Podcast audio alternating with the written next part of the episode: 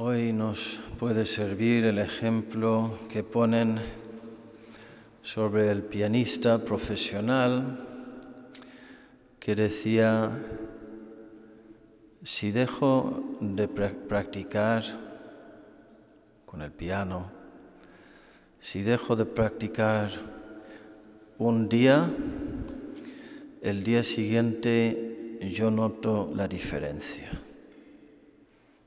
Tengo que practicar para mantener el nivel mm, y para estar a la altura de la música, para ser vehículo adecuado, instrumento de la música, yo tengo que practicar todos los días.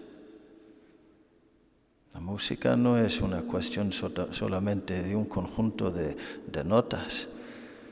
Hay, ahí un, factor misterioso que, se nos que escapa a la, a la definición intelectual. Es un misterio. Si dejo de practicar un día, el día siguiente yo mismo me doy cuenta de la diferencia, ya no estoy en, el nivel. Si dejo de practicar una semana, eh, empieza a, darse cuenta mi mujer que ya, que ya mm, falta algo. Y si dejo de practicar un mes, se da cuenta todo el mundo hasta los tontos que vienen a mis conciertos se dan cuenta ya. los filisteos, los incultos. Y que eso puede ser aplicado a nuestra vida de oración.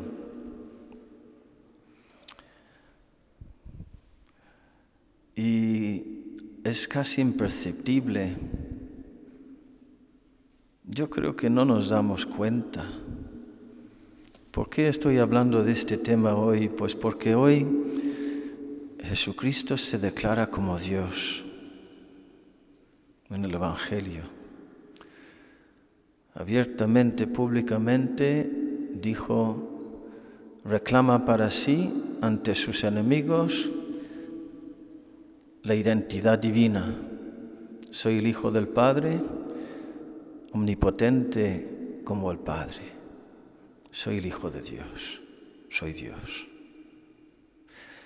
Y eso decía San Juan Pablo II, que cada vez que el, alma cristiana pronuncie las palabras, el verbo se hizo carne y habitó entre nosotros, debería de experimentar un escalofrío de asombro Jesucristo es Dios.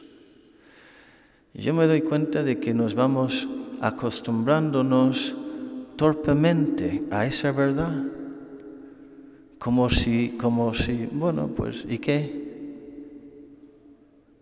Los judíos por lo menos tuvieron la lógica suficiente para escandalizarse. ¿Pero qué dice este hombre? Pero qué barbaridad, qué blasfemia dice este hombre. Y nosotros, pues, bueno, vale. A la luz de estas lecturas de hoy, no un Dios cualquiera, el Dios amor, el Dios que es también el enviado del Padre y que Permite que se abra su corazón en la cruz por una espada y que nos dice, ¿puede una madre olvidar al niño que amamanta? No tener compasión del hijo de sus entrañas, pues eh, aunque ella se olvidara, yo no te olvidaré, yo no me olvidaré de ti, jamás. Te amo más que tu madre. Además, infinitamente más. Y el Padre y el Hijo y el Espíritu Santo hacen como una conspiración de amor, como dice el Papa Benedicto XVI, actuando en contra, Dios en contra de sí mismo, para dejarse clavar en una cruz, pagando el precio así de nuestros pecados y de nuestra redención. Y estoy recordando, como digo, a la luz de estas lecturas de hoy, la primera experiencia tuve yo de descubrir a Jesucristo como Dios crucificado. Os lo he contado otras veces, pero lo recuerdo demasiado poco. Y no fue cuando era niño y me enseñaron el crucifijo y me hablaron de Jesús, que es Dios y tal. Ahí también me impactó. Pero no recuerdo eso. Lo que sí recuerdo es teniendo 31 años, entrando en una iglesia y viendo al Señor ahí como lo tenemos aquí detrás del altar, con los brazos así abiertos de par en par gracias a los clavos, y experimentando un impacto tan fuerte que pensé, para un Dios crucificado, si no es todo, no es suficiente. Esas palabras son la formulación de la respuesta del alma mía. Mm, ¿De la respuesta a qué?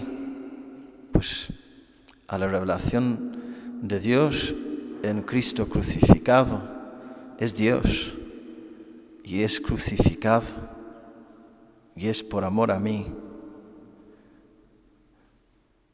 Y si no le doy todo, no es suficiente.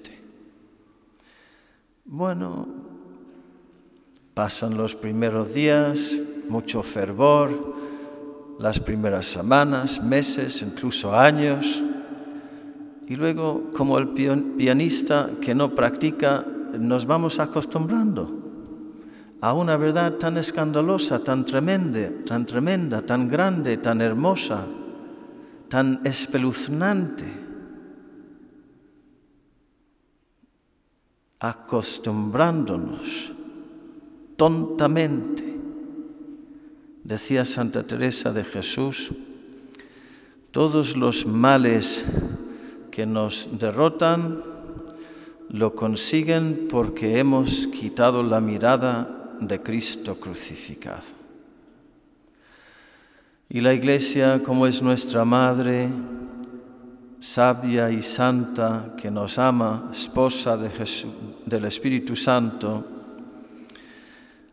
a través del ciclo litúrgico y de las lecturas de la Sagrada Escritura, nos va ayudando para que no nos acostumbremos, para volver a despertar nuevamente, continuamente, diariamente en nosotros la gran sorpresa de sabernos tan perdonados y tan amados, tan mimados por un Dios tan bueno, para que nos conquiste nuevamente el corazón, nos pacifique la mente, y nos dé fuerzas y deseos también nosotros de amar y de perdonar.